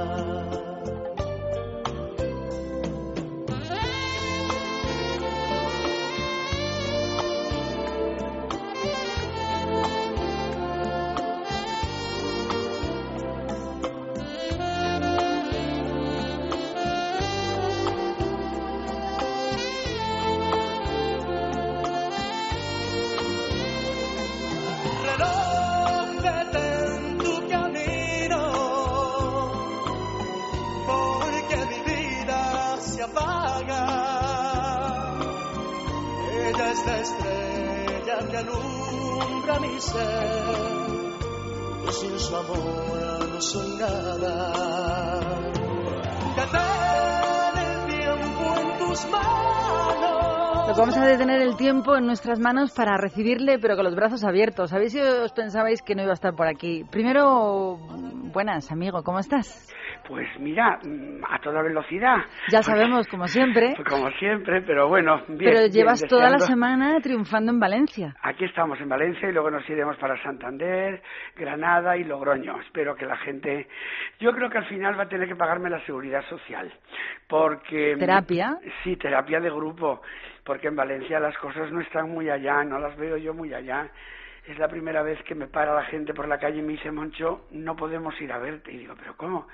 Si somos tres y son 25 euros cada uno, fíjate, 25 euros, que no cobro nada, porque comparado con lo que cobran otros, pero sí, la, la, la gente está apurada y aquí lo de Bankia se ha notado mucho. Bueno, yo tengo Pero- que decir que 25 euros por dos horas y pico que se tira Moncho Borrajo solito en el escenario de pie ya es barato, ¿eh? Ya, pero bueno, que este país es el país de lo extranjero, es mejor que lo nuestro. Y, por ejemplo, hay personas que trabajan en España ah, pues 80 minutos y cobran 75 euros y llenan todos los días. Porque, bueno, pues esto es este país que es así, no vamos a darle más vueltas. Si yo mañana tuviera una enfermedad y lo dijera en la, en la tele, pues iría todo el mundo a verme cómo me muero. Y entonces, pues este país es así. Pues yo no quiero, yo casi. La gente va a los toros a ver si cogen al torero, algunos. Entonces, ¿qué le vas a hacer? Y luego hay algo que no acabo de entender y es que todo el mundo se queja del botellón, se queja de muchas cosas. Y el otro día yo eh, estaba tranquilamente en casa y digo, bueno, muy bien, ¿y quién le da el dinero a esta gente? ¿De dónde sacar el dinero? Porque claro, yo el otro día aquí donde estoy yo actuó también un chaval espléndido de los monólogos y lo tenía todo lleno, es verdad que vino un día solo, pero la entrada no era más barata que la mía y todos los chavales jóvenes tenían 25 euros. Entonces, claro, uno se pregunta, ¿qué pasa? ¿Que el padre se lo quita de él para dárselo al niño? Me parece muy bien, pero yo creo que había que hacer algo eh, que se hizo conmigo hace muchos años. Yo pedí un stick de hockey para jugar al hockey sobre hierba y mi padre y mi madre, que éramos tres en aquella casa, me sentó y me dijo, hijo, papá gano tanto al mes. Los gastos de comida son estos, estos y estos. Electricidad, agua, ta ta ta ta ta ta ta ta ta. ¿Tú crees que papá puede gastarse 300 pesetas de aquella época o 500 en un palo para que tú le pegues a una bola? Y es que yo creo que ahora a los niños y a los jóvenes no les explican el valor del dinero. No saben lo que vale el dinero. Y entonces, mm, como se lo da papá o si no se lo da la abuela, con la teoría de que mi hijo no va a ser menos, no, su hijo no tiene que ser menos en la educación, en la cultura, ante la justicia y las posibilidades. Pero su hijo no tiene por qué ser igual que otro que tiene más dinero o menos que usted. Pero como estamos juzgando en este país a la gente, nadie te pregunta qué biblioteca tienes o cuántos libros has leído. No, qué coche tienes, qué reloj tienes. Y, y, pero vamos, yo tengo el sol si me da la gana. Pero, pero es, es un planteamiento que vamos a tener que aprenderlo muy pronto, porque es que si no, hay una juventud que hay otra que trabaja y que lucha mucho, pero hay alguna que, bueno, para ver el concierto de un señor, me he enterado hoy que son 150 euros las cinco primeros las cinco primeras filas porque este señor luego lo recibe en el camerino y les da una camiseta. Bueno usted tiene 150 euros para vivir ese concierto, yo alucino, de es verdad. Es que lo más triste, Moncho, es que los padres, porque los hijos estén contentos, porque hemos pasado de depender antes, como tú has contado la preciosa historia sobre tu palo de hockey, sobre eh, de depender de los padres, ahora depender de los hijos. Y para que el niño esté contento, pues te lo quitas de otras cosas para que el niño sea feliz Sí, gastándose pero- el pero dinero que no tienen los padres. Pero al niño hay que educarlo, al niño hay que decirle que no se tiene. Yo el otro día me quedé sorprendido de que un chaval que se quería ir de casa, todo efusivo y todo contento, se volvió a los 15 días con el rabo entre las piernas porque no sabía que había que pagar luz, agua, gas, comunidad. Ah, claro, es que es muy fácil. Y lavar la ropa. Y lavar la ropa y planchar y la comida hecha. Entonces, claro, es que a la gente también se la educa y se le dice, mira, esto es lo que hay. Y si me lo quito de mi comida o me Dilo, lo quito de mi dilo, ca- dilo otra vez, dilo. Es lo que hay. Es lo que hay. Con maracolas. Con pero sí es verdad, es lo que hay.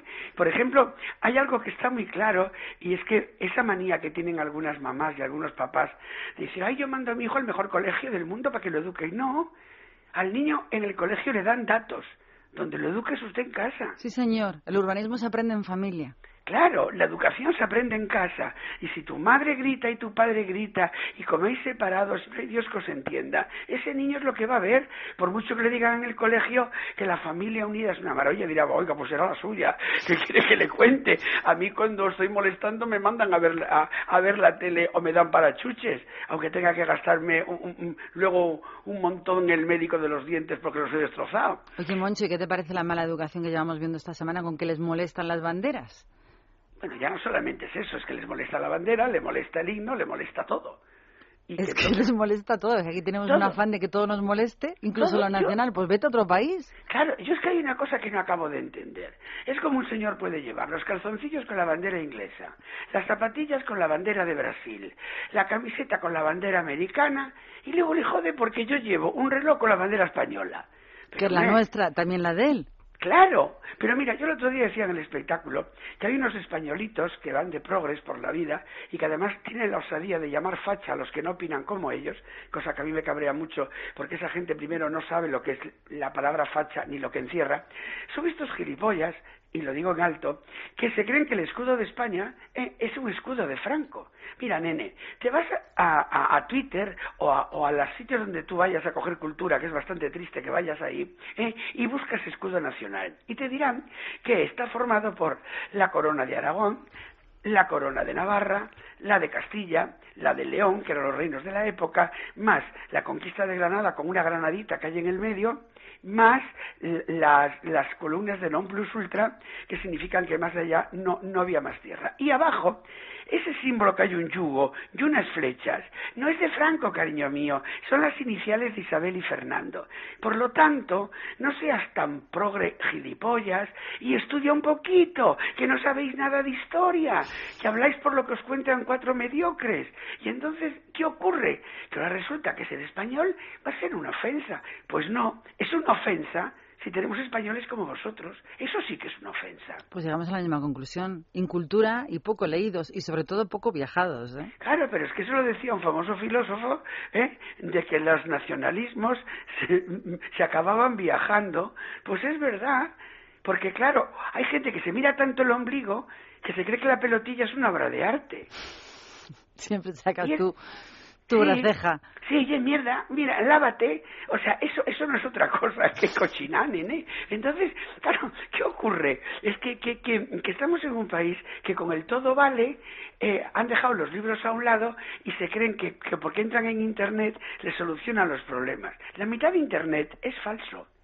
Históricamente la mitad de Internet no es verídico, no cuenta la verdad. Bueno, y aunque sea verdad, al final y al cabo son opiniones. Todo el mundo podemos entrar en Internet. Eso no quiere decir que estén en lo cierto. Lo que hay que hacer es estudiar un poco más. Pero, pero es que resulta, no, no, ya lo veo luego en Internet.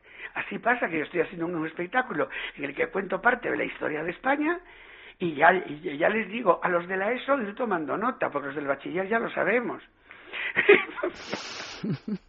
porque les hablas les hablas de, de Jaime I el Conquistador o les hablas de, de Almilcar Barcar y dice, hoy que es un rockero nuevo, colega, pues eso. No me gusta verte tan triste. Últimamente te veo muy triste, te veo en Facebook y, y estaba- quería hablar contigo para decirte que lo que hay que hacer es mandar un mensaje positivo y al que haya que darle yo- como tú haces, darle. Si yo lo mando positivo y en mi teatro soy el hombre que hace reír a los demás durante dos horas, pero es que lo que me rodea, eh, Mara, no es para reír. Lo que me rodea no es de broma. Entonces llega un momento que yo, eh, yo, yo el otro día estaba pensando hacer como el cómic italiano ahora, que ha sacado a las elecciones para que por lo menos estos señores tengan que oírme por narices una vez al mes.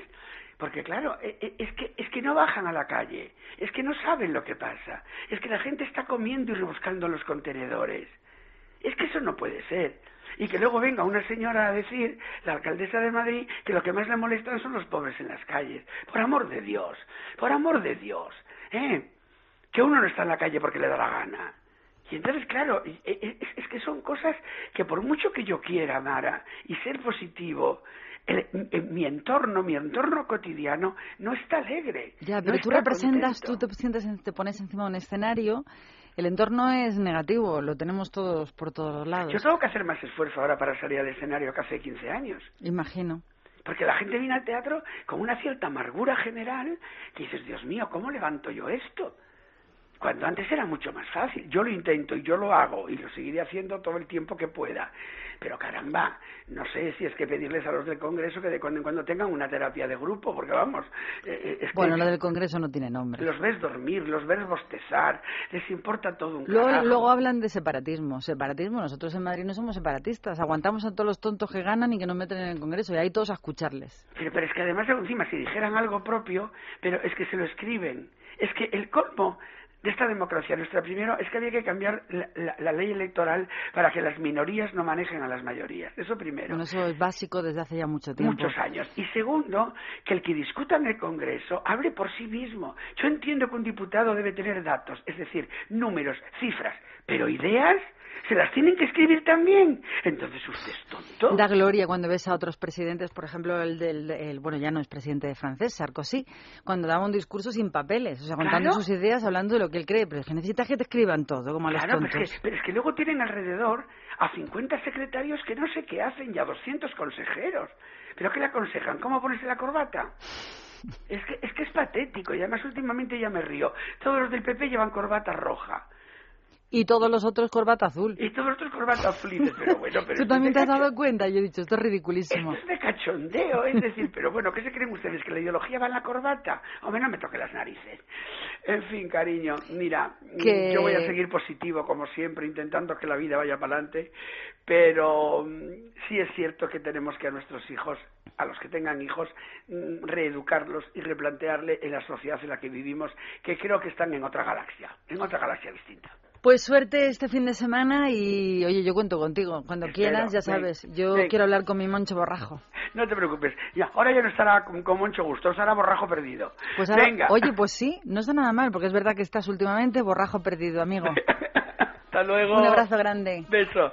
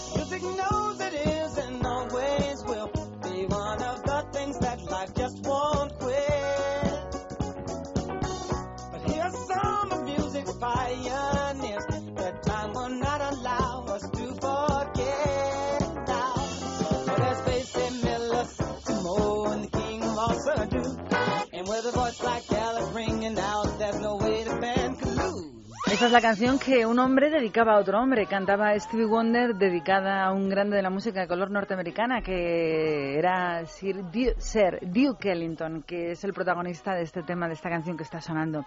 Y de Duke Ellington nos vamos a hablar de algo que ha sido noticia hoy y ha sido una publicación de una serie de cartas confidenciales del Papa Benedicto XVI sobre temas muy candentes como son las intrigas del Vaticano o los escándalos sexuales del cura mexicano Marcial Maciel, en un libro que está generando escándalo y sobre todo mucho desconcierto en Italia, sobre todo por la previa filtración que hubo de estos contenidos. El libro se ha publicado hoy en toda Italia y se titula Su Santidad, las cartas secretas de Benedicto XVI.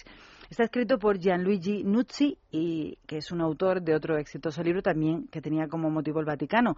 Se titulaba el libro anterior Vaticano Sociedad Anónima, que contaba sobre las finanzas de la Santa Sede. Basado en cartas confidenciales dirigidas a Benedicto XVI y a su secretario personal, que se llama Josh Gainswain, el libro describe maniobras y confabulaciones dentro del Vaticano e incluye informes internos enviados al Papa sobre políticos italianos como Silvio Berlusconi y el presidente de la República, Giorgio Napolitano. Igualmente, el libro trata de los enfrentamientos con la canciller alemana, Angela Merkel, sobre, el- parece ser que los que niegan el holocausto, y las confesiones del secretario histórico del fundador de la Congregación Mexicana Legionarios de Cristo, Marcial Maciel, acusado de abuso de menores de edad y de tener una doble vida con dos esposas, incluso hijos. El autor de este libro, Nuzzi, tiene, tuvo, parece ser en un pasado no muy lejano, acceso, posiblemente a través de funcionarios de la Secretaría de Estado, a cientos de documentos, incluyendo algunos que llevan el sello reservado que fueron elaborados por la misma Secretaría. Por lo visto, se trata de la peor filtración de documentos vaticanos en la historia reciente del Vaticano, que deben estar, por cierto, alarmadísimos, ya que no se han pronunciado oficialmente sobre este tema, sobre el libro que se publica hoy en toda Italia. Así que la polémica está servida. Aunque aquí en España estamos en otro tema. Aquí lo que importa es el IBI, que hasta ahora la Iglesia no paga y que suenan voces que lo critican y que piden que esta medida se cambie hay ahora en estos tiempos de gran crisis que necesitaríamos recaudar. Y sobre esto se ha pronunciado Rouco esta semana, precisamente sobre el IBI y la Iglesia. Si lo suprimen y hay que pagar, bueno, en nuestro caso irá en detrimento de otras, de otras posibles acciones de la Iglesia a favor de otra, por ejemplo, de, de la acción de Caritas, por ejemplo. Vamos, que si hay que pagar el IBI, pues esto va a ir en detrimento de cosas que la Iglesia hace por todas las personas necesitadas, como por ejemplo dar tantos servicios de alimentos a través de Cáritas. Esta es la noticia que tenía que ver con la Iglesia y con Roma hoy. Y esta es la música que cantan, hablando de un hombre llamado Stan eh, Dido y Eminem.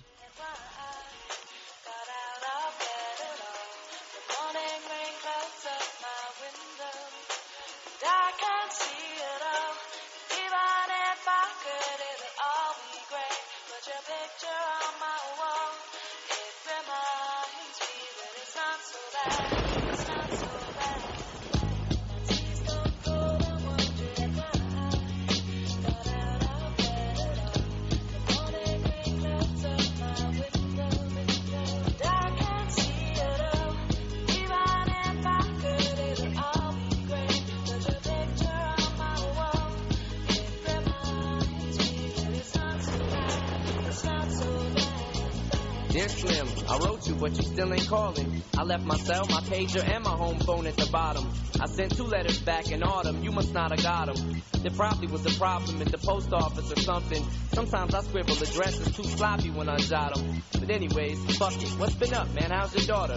My girlfriend's pregnant too. I'm about to be a father. If I have a daughter, guess what I'ma call her? I'ma name her Bonnie.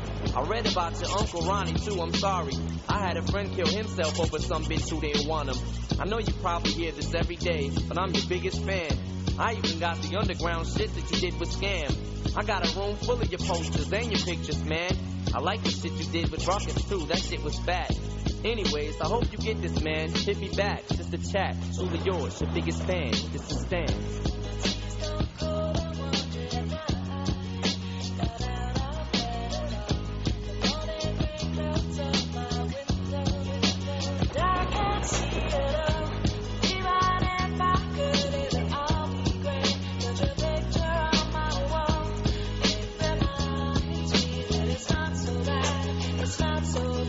Dear Slim, You still ain't called a roll. I hope you have a chance. I ain't mad. I just think it's fucked up you don't answer fans. If you didn't want to talk to me outside the concert, you didn't have to. But you could have signed an autograph for Matthew. That's my little brother, man. He's only six years old. We waited in the blistering cold for you for four hours and you just said no. That's pretty shitty, man. You're like his fucking idol. He wants to be just like you, man. He likes you more Vamos a, than cantar I la- do. vamos, a, vamos a bajar esta canción que no es muy animosa y vamos a hablar de noticias de guapos y famosos, sobre todo guapa y talentosa Jessica Alba que ha tenido tal éxito en una empresa suya personal que recientemente ha sido nombrada por la revista The Fast Company como una de las 100 empresarias más creativas y con más talento del mundo entero. Sí, sí, Jessica Alba, como lo escuchan. No sabemos cómo lo hace, pero entre la profesión que tiene de actriz, su trabajo como mamá y esposa y ahora mujer de negocios, pues imaginamos que se trata de una persona que tiene muchísima energía, desde luego joven es. Ella ha contado cuando ha recibido el premio que estaba tan harta de oír a la gente que esta es nuestra línea ecológica, esta o tal cual eh, es una línea ecológica por un euro más y que era todo mentira, que eran líneas como todo lo demás. Hablamos de los productos dedicados a sus bebés. Dice que las empresas que fabrican directamente quitan la fragancia, los olores, pero que meten en sus productos un montón de agentes cancerígenos.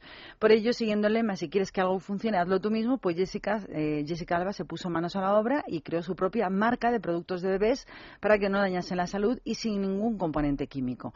Así nació su compañía que se llama The Honest Company, la compañía honesta, que es una empresa de productos para bebés que envían a todo el mundo y que se ha convertido precisamente por ello en una de las 100 empresarias más creativas iba a decir crea- creativas y con más talento de las mujeres jóvenes del mundo.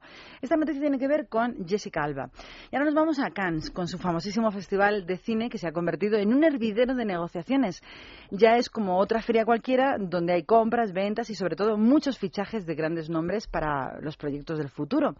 Sin embargo, parece que el que se ha convertido en el protagonista de esta última edición no es otro que el agente 007 aunque tengo que reconocer que la visita de Brad Pitt no me dejó a mí precisamente indiferente. Bueno, pues de lo que hablamos. De acuerdo con lo que publica el portal Deadline, el creador de los libros sobre James Bond, el creador Ian Fleming, tendrá su propia película. Como lo oyen, creación para el creador. El proyecto lo está desarrollando el director británico hijo de David Bowie, eh, que ha hecho otras producciones como por ejemplo El Código Fuente. Del cotilleo de los corrillos estrellas de Cannes ha saltado este rumor de un proyecto que pretende llevar a la gran pantalla la vida del creador de Ian Fleming. Y pinta muy interesante, ya que el auténtico Ian Fleming, que fue quien creó la imagen de James Bond, sirvió a los servicios secretos ingleses durante la Segunda Guerra Mundial, lo que le permitió conocer muy bien un ambiente que luego recreó en las clásicas novelas de espionaje. Esta serie futura, la primera que eh, dará vida a Ian Fleming en la pantalla grande, no es la primera vez que cuenta en su biografía, ya que se escribió un libro y en el año 1990 se hizo un telefilm que protagonizó el propio hijo de Sean Connery, quien protagonizó al escritor en un telefilm titulado Spymaker, el secreto mm, de la vida de Ian Fleming. Pero sí es la primera vez que sale de Cannes un proyecto que promete y es la vida de este, yo diría que agente secreto que hizo famoso al 007 más importante del mundo del cine. La gente ha perdido la vergüenza y de qué manera. Toda la semana hemos estado oyendo hablar de la hija de Demi Moore y Bruce Willis, la hija de ambos, que es quien acompaña a Aston Catcher en estos momentos duros del divorcio de este de su mamá. Es decir, que mientras su madre pasa una vergüenza mundial porque este guaperas de piscina la ha dejado por retozar con rubias de discoteca, ahora la que ha sido su hijastra durante años es su nueva acompañante. Dicen todos los mal pensados del cotilleo de Estados Unidos que esta compañía hace sospechar que hay algo más entre Aston Catcher y Rammer Willis, que es como se llama la niña. Es como el guion de una película marísima, de esas baratas de los domingos por la tarde. Madre de tres hijas se casa con hombre joven y al final acaba liándose con la hija mayor de su mujer. Lo cierto es que resulta muy extraño que Rammer Willis, la niña, mmm, que no debe tener ni una pizca de vergüenza, ya que no es normal que se cite con el ex marido de su madre, el que fue su padrastro durante más de siete años y, con el que además eh, se lleva más de diez añitos. Y más vergonzoso es que no hacen más que pillarlos juntos mientras el actor dice que está eh, pasándolo muy mal en plenos trámites del divorcio de Demi Moore Quien tiene que estar, imaginamos que está durante este tiempo que trina, debe ser el papá de la niña, Bruce Willis, viendo cómo el tonto este primero le quita a su mujer y ahora rompe del todo la unidad familiar y se lía con la ligerita esta que por lo que se ve su madre le debe de importar un auténtico pimiento. Y yo me pregunto, ¿no habrá mujeres para liarse sin ser o parecer tan abominable como parece que es el idiota de este actor norteamericano llamado Aston Catcher, que por cierto ha dejado destrozadita la serie Dos hombres y medio?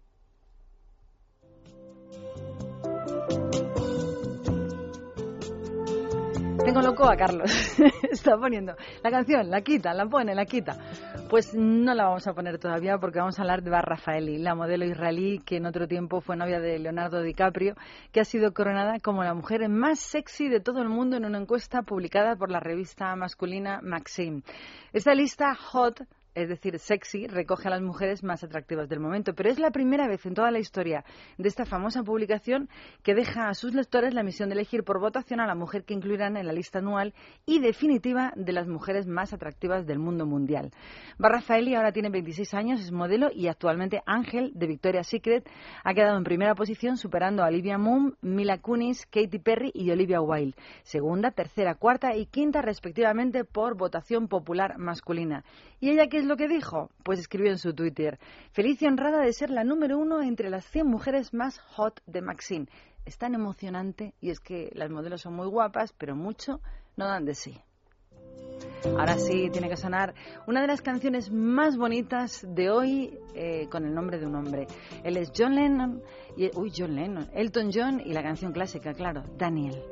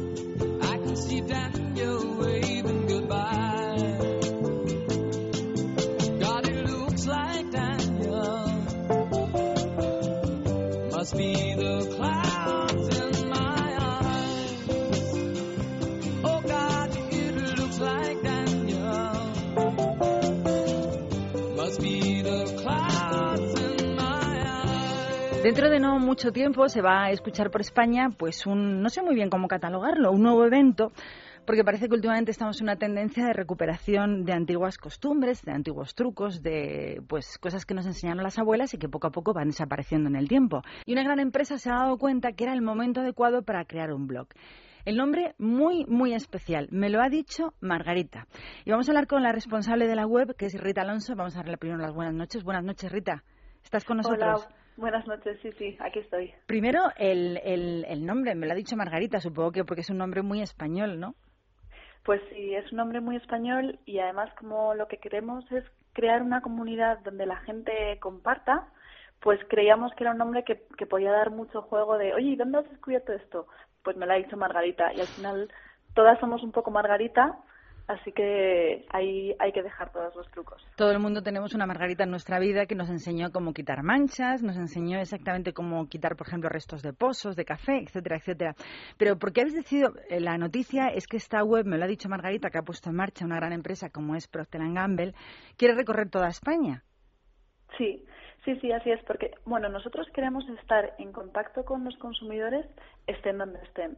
Ahora sabemos que muchos están en el mundo online y por eso hemos creado el blog, me lo ha dicho margarita.com, porque sabemos que al final una de cada dos mujeres entran todos los días en la web, pasan de media a una hora al día y entonces es una fuente de información muy importante. ¿Qué queréis Pero hay muchas otras que no están ahí, entonces también queremos verlas cara a cara y por eso hemos creado una especie de gira este verano para acercarnos a, a todo el mundo que podamos.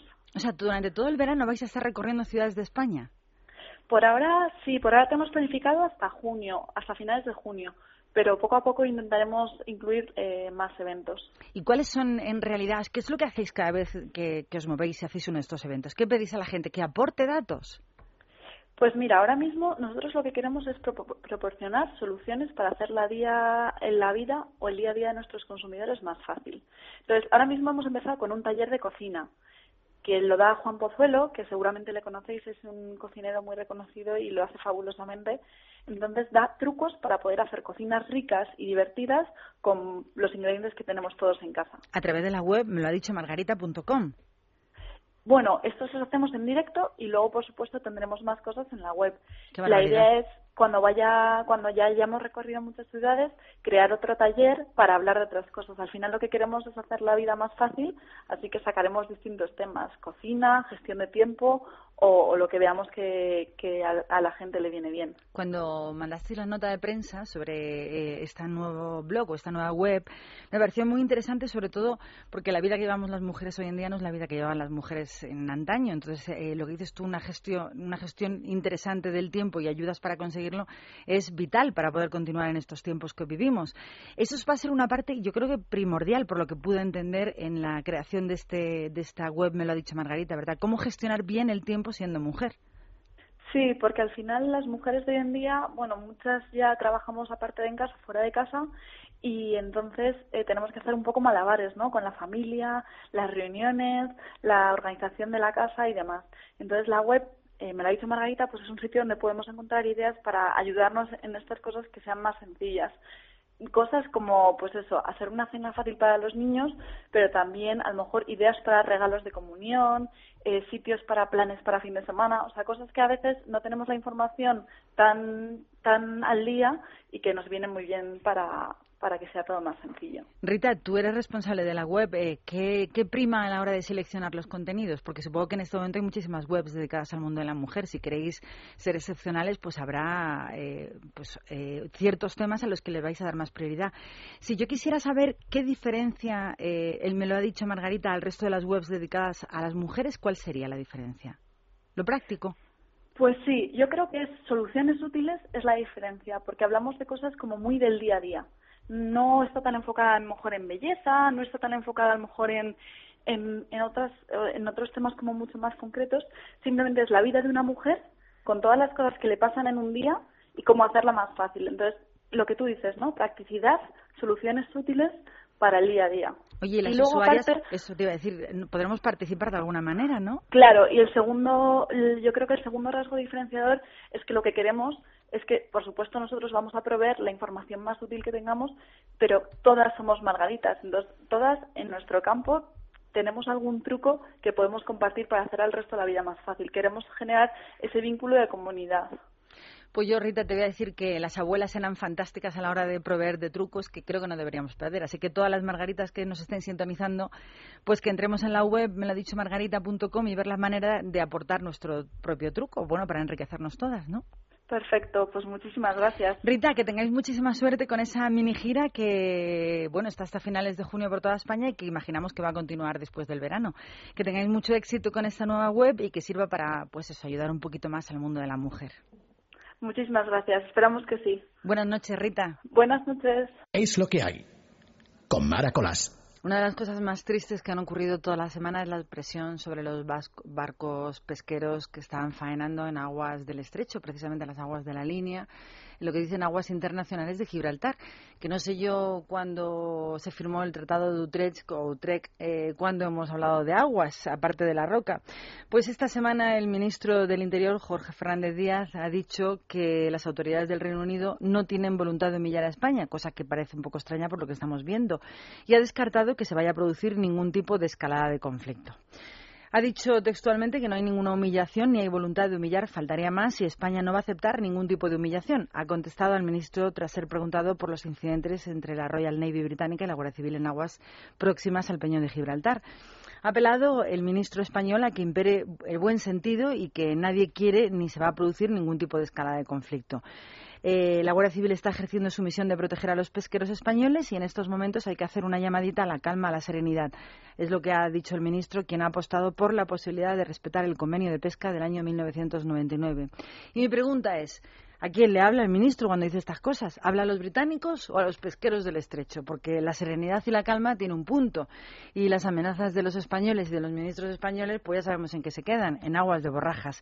Pero ¿qué ha dicho en Telecinco también esta semana el ministro de Agricultura sobre el conflicto con Gibraltar? Y esperemos que los gibraltareños no sigan por esta vía de conflicto, que no conduce a ninguna parte. ¿eh?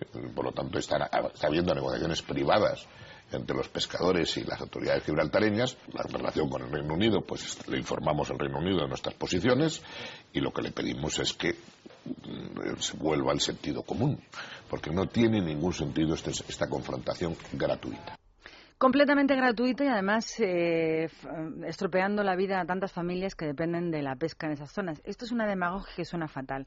Ahora, si yo fuera gobierno español, yo no soy el gobierno español, pero si fuera, lo que haría sería pedir visado para todos esos gibraltareños que hablan perfectamente español y que se pasan la vida paseándose por toda la Costa del Sol. ¿No le gusta Gibraltar? Pues que se queden ahí, que necesiten visado para salir de la roca. Eso, y que todos los barcos, de todos los que tienen barco en la zona del estrecho, léase Málaga, Estepona, Torremolinos, La Línea, San Roque, todos a las aguas de la roca. Vamos a ver si hay tanta flota de la Royal Navy que sea capaz de echar a todos los barcos de los españoles de aquella zona. Ese es mi consejo. Luego cada cual que haga lo que quiera. Pero si yo tengo barco, para allá que nos vamos todos. A ver si nos echen. Cantamos juntos un tema muy versionado, en esta ocasión por uno de los temas más antiguos y más conocidos, el de Bobby Darin y este Mac the Knife, Mark el Navajas. Just a jackknife has old Maggie baby, and it keeps it uh, out of sight. You know when that shark bites with his teeth, baby, scarlet billows start to spread. Fancy gloves, though, where's old Maggie baby? So there's never, never a trace of red.